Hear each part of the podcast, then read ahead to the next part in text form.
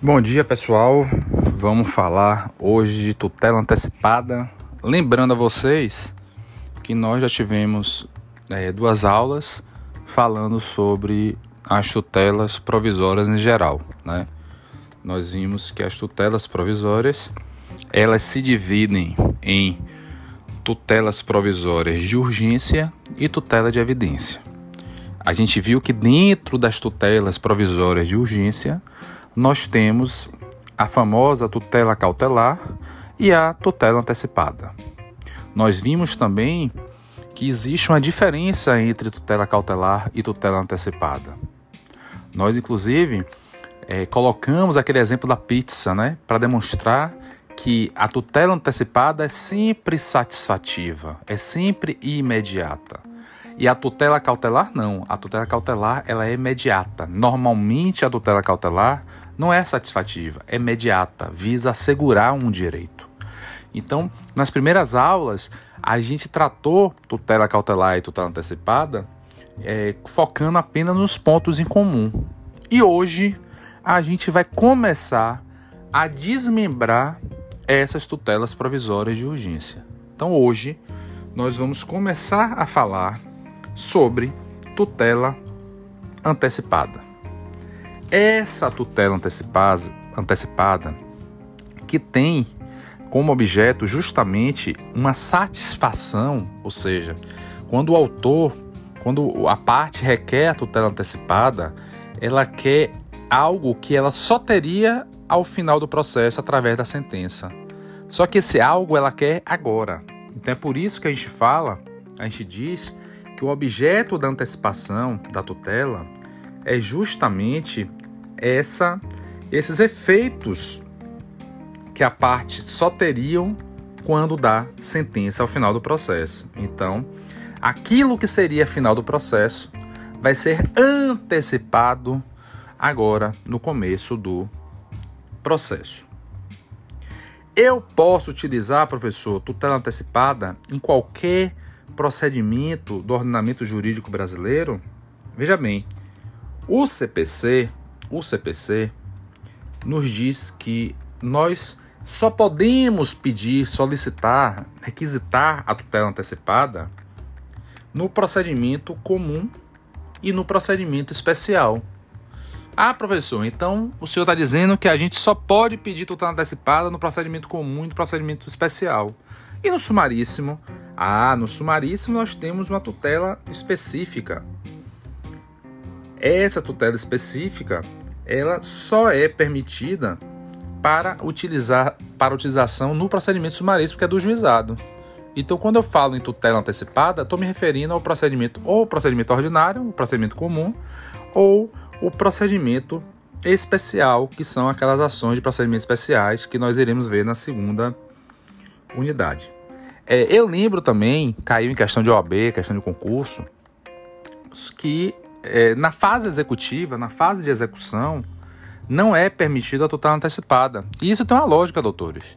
A lógica é que a fase executiva do cumprimento de sentença ou processo de execução, ele já tem o caráter de satisfação. Ele já é, ela já é uma fase satisfativa, ou ele já é um processo de execução, já é satisfativo. Então, se já é satisfativo, não há necessidade de requerer tutela antecipada nem no cumprimento da sentença, muito menos na no processo de execução, tá? Então fica essa observação aí para vocês, doutores, que não é cabível tutela antecipada no cumprimento de sentença ou no processo de execução, justamente porque, porque tudo tem uma lógica. Processo civil é muito lógico, né? Então a lógica é que essas fases executivas, esse processo de execução, eles já são satisfativos. Logo, não precisaria, não necessitaria de um provimento como a tutela antecipada. Falando em tutela antecipada, os requisitos necessários da tutela antecipada, eu já falei nas primeiras aulas, quando eu falei de tutela antecipada e tutela cautelar em geral, e a gente lembra do artigo 300. O artigo 300, no CAPT, ele diz que a tutela de urgência será concedida quando houver elementos que evidenciem a probabilidade do direito e o perigo de dano ou o risco ao resultado útil do processo. Então, os requisitos para a concessão da tutela antecipada justamente é a probabilidade do direito somada com o perigo de dano ou o risco ao resultado útil do processo, conforme nós vimos em aulas anteriores, tá? Lembro também, lembro também que esse artigo 300, no parágrafo 3 ele fala sobre o perigo da irreversibilidade, que a gente viu na aula passada, inclusive. O artigo 300, parágrafo 3 ele diz que a tutela de urgência de natureza antecipada não será concedida quando houver perigo de irreversibilidade dos efeitos da decisão. Então, lembram disso?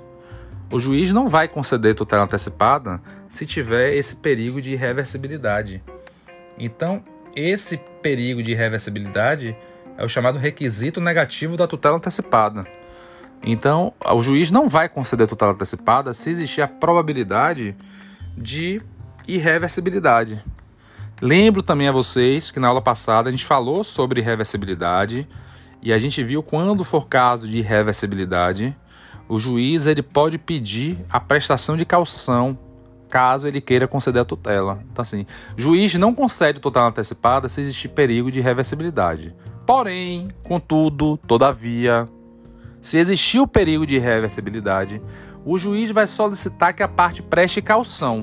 Se a parte prestar caução, mesmo com esse perigo de irreversibilidade, o magistrado vai conceder a tutela antecipada, né? E aí o juiz tem que pesar no caso concreto. A gente viu na aula passada que mesmo nos, né, em caso de perigo de irreversibilidade, além da possibilidade de caução, né, do juiz conceder a tutela mediante caução, o juiz também tem que pensar no caso concreto na possibilidade da, da parte ser hipossuficiente, né, não ter condições realmente de arcar com as custas processuais. Então, a pessoa que não tem condições financeiras, essas pessoas, o juiz ele pode simplesmente conceder a tutela antecipada, mesmo com perigo de reversibilidade, e não solicitar caução. Tá? Então, a gente viu isso na aula passada também. Depois você dê uma olhada no caderno das aulas passadas que tem um tópico falando sobre isso. Quem é que tem legitimidade para pleitear tutela antecipada? Então, a gente viu nas aulas passadas que a tutela antecipada ela pode ser tanto antecedente quanto incidental. Antecedente, não existe processo algum. A parte, por uma questão de urgência, vai elaborar uma petição simples, apenas pedindo a, a concessão da tutela e provando os requisitos. E depois a parte vai ter que emendar essa petição inicial e transformar no processo principal. Quando for assim, a gente está diante de uma tutela antecipada antecedente. Quando, porém, a parte pleiteia tutela antecipada no curso de um processo, aí a gente está diante de uma tutela incidental. Então, visto isso, sabendo, sabendo disso, como a gente viu na aula passada, nas aulas passadas, eu posso dizer que o legitimado para pleitear a tutela antecipada, se a tutela antecipada for antecedente, só pode ser o autor, né? Por quê? Porque não existe processo, não existe autor e réu, só existe autor. Então, sempre que existir tutela antecipada antecedente, a gente está falando da figura do autor. Porém, e se professor for uma tutela antecipada incidental, ou seja, já existia um processo, pode também o réu, além do autor, pode o réu pleitear, pleitear essa tutela antecipada? Sim, doutores, sim. O réu pode, tanto na contestação, ou seja, quando o réu for se defender, ele pode abrir um tópico e pleitear tutela antecipada, quanto também na no chamado pedido contraposto do juizado, né? Também no juizado pode pedir pedido contraposto ou nas ações duplas. Ou então ele pode pedir além da na contestação, pedir também na reconvenção, né? No contra-ataque. Então ele pode contra-atacar a petição inicial pedindo a tutela antecipada. Então, se a tutela antecipada for incidental, tanto o autor quanto o réu podem pedir. Eu tenho um caso aqui muito interessante para vocês analisarem. Imagine que nós temos dois amigos, tá? Nós temos dois amigos, nós temos Edson, tá? E nós temos Felipe. Vamos dizer que Edson e Felipe tomaram empréstimo com uma determinada instituição financeira e não pagaram. E aí, o que é que acontece? Edson, mais preocupado, ele move uma ação, né? Quando ele fica sabendo que o nome dele está negativado no SPC Serasa, ele move uma ação pleiteando inexistência de débito ou uma ação revisional. E Felipe não. Felipe fica de boa, mesmo esperando que a instituição financeira ajuize uma ação de cobrança contra ele. Felipe, quando a instituição financeira der entrada numa ação de cobrança, Felipe pode aproveitar a contestação dele e pedir para uma tutela antecipada para retirar o nome dele do SPC Serasa.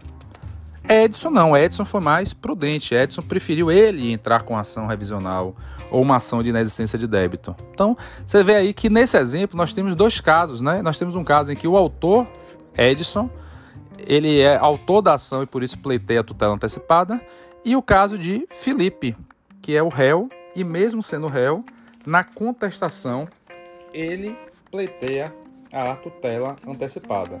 Então a gente pode ver que tanto o autor quanto o réu podem pleitear essa tutela antecipada. Então assim, não tem erro.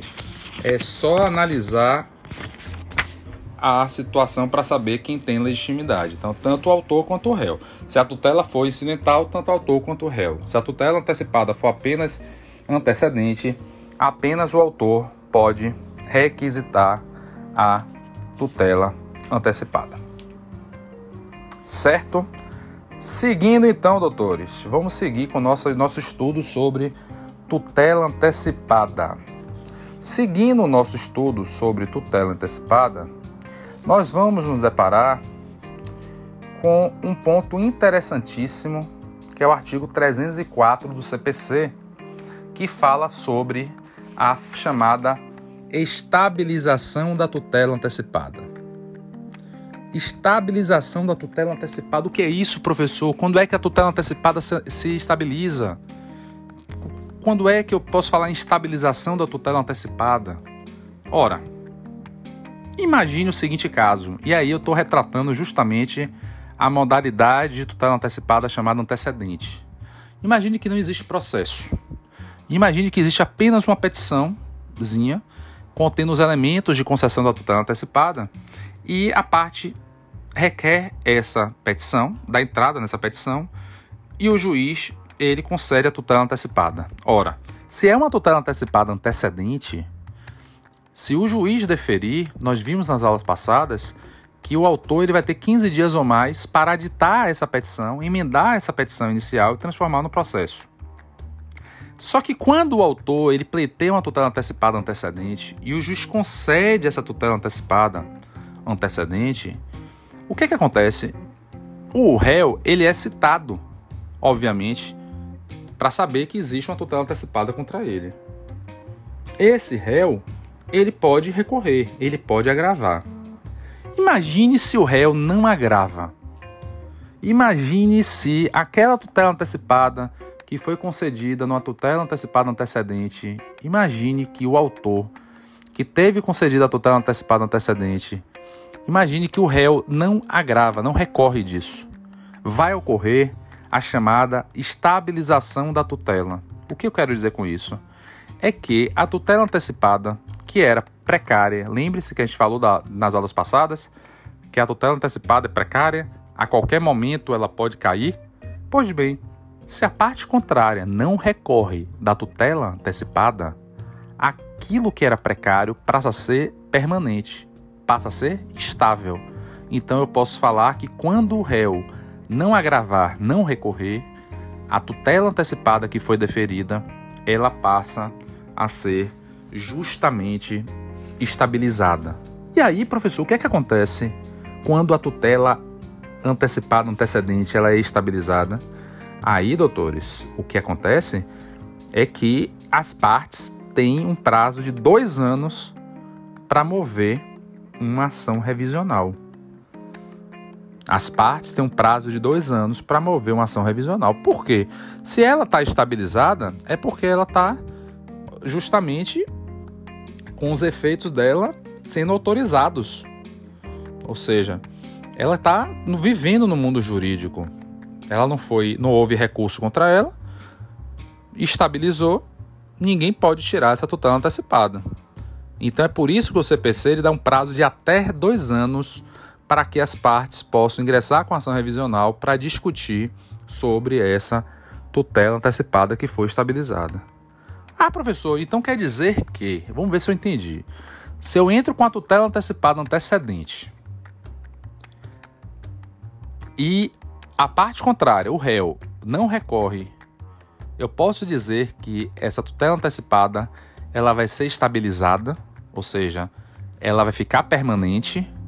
E se nenhuma das partes recorrer, recorrerem não, ingressarem com a ação num prazo de dois anos, essa tutela antecipada vai permanecer ad eterno? Sim, a resposta é sim. Então as partes têm dois anos para mover. Na, na, verdade, não é as partes, né? O réu.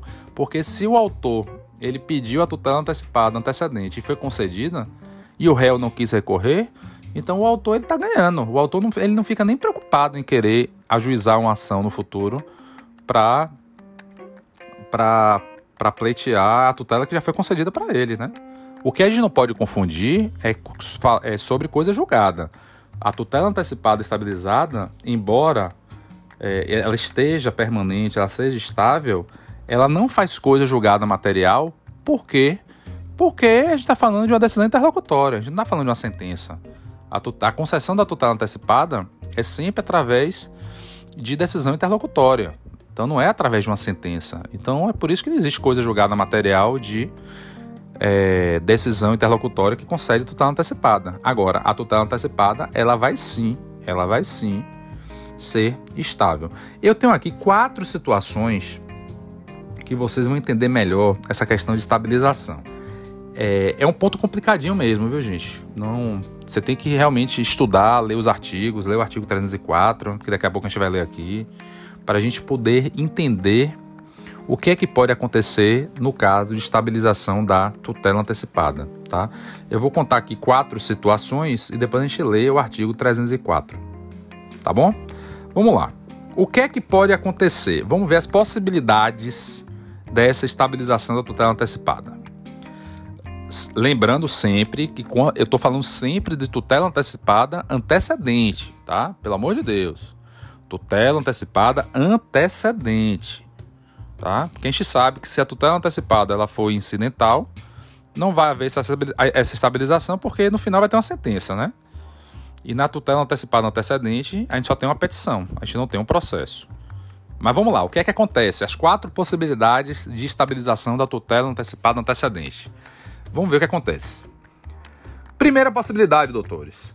Se o autor emendar essa inicial e transformar num processo, e o réu agravar, não haverá estabilização e o processo seguirá regularmente.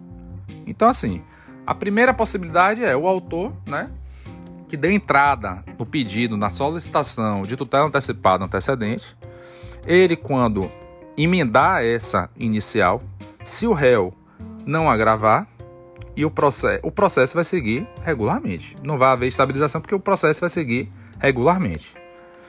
Ah, professor, entendi. Então, se o autor emendar a petição transformando ela em processo e o réu agravar, não vai haver essa estabilização. Isso. Se o autor emendar inicial e o réu agravar, não haverá estabilização e o processo seguirá regularmente. Essa é uma primeira possibilidade. Segunda possibilidade, doutores.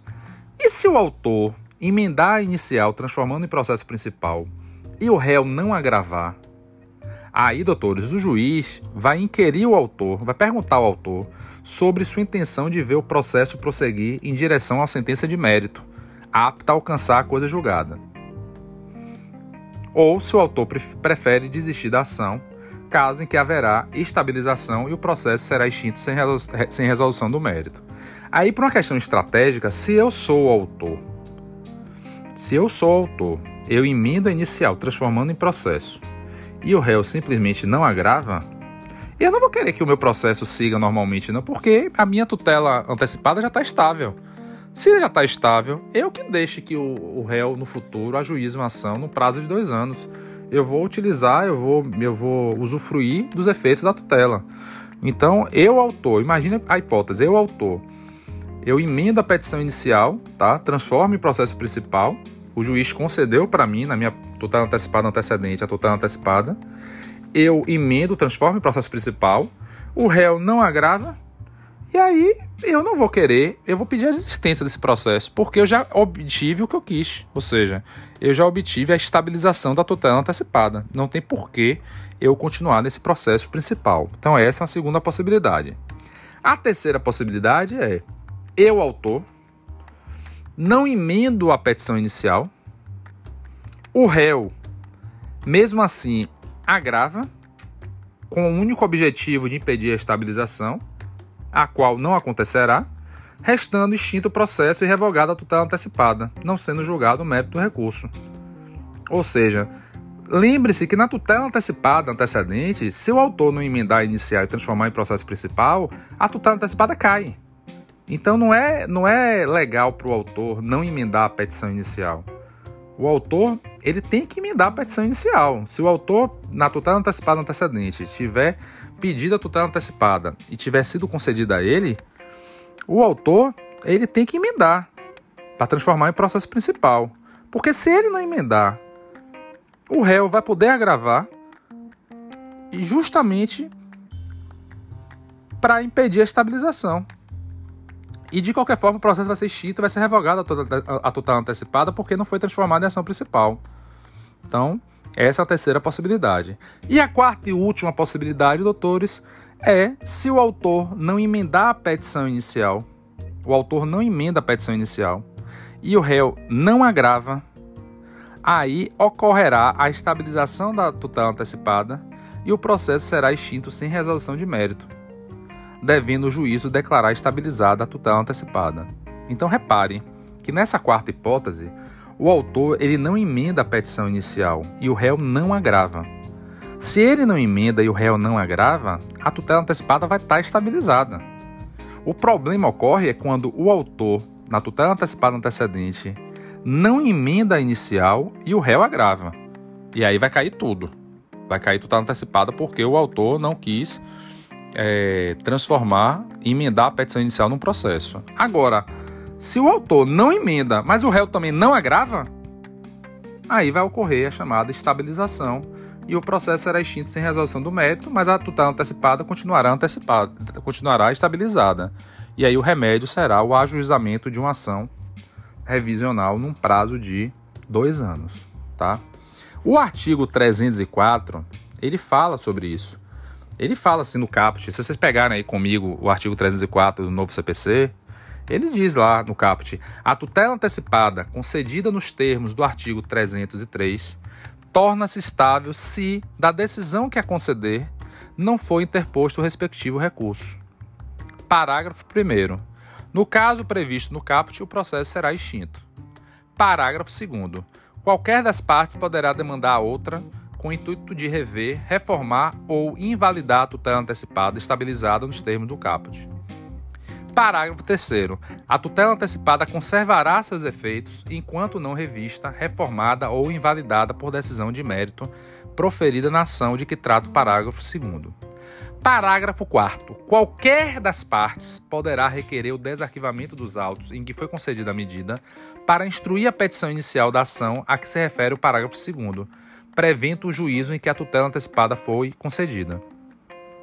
Parágrafo 5 O direito de rever, reformar ou invalidar a tutela antecipada previsto no parágrafo 2 desse artigo extingue-se após dois anos contados da ciência da decisão que extinguiu o processo nos termos do parágrafo 1 E vem o parágrafo 6 para dizer que a decisão que concede a tutela não fará coisa julgada, mas a estabilidade dos respectivos efeitos só será afastada por decisão que a revir, reformar ou invalidar, proferida em ação ajuizada por uma das partes, nos termos do parágrafo 2 desse artigo.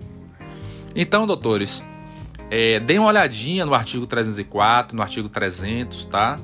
Qualquer dúvida, é, pode acessar o sistema das universidades, é, que eu vou tirar dúvidas com vocês. Pode ser também através do meu número de WhatsApp que vocês têm já, que vocês já possuem, por e-mail também, um e-mail institucional e vamos com força aproveitar essa época de quarentena para focar no estudo. A gente pode conseguir mais. A gente pode fazer desse limão uma limonada. Então, vocês que estão em casa, que não podem sair, aproveite para se dedicar cada dia mais ao estudo. Aproveite para fazer desse começo do semestre o melhor começo do semestre que vocês já fizeram na faculdade. Ficamos por aqui. Qualquer dúvida, podem contar comigo. Abraço.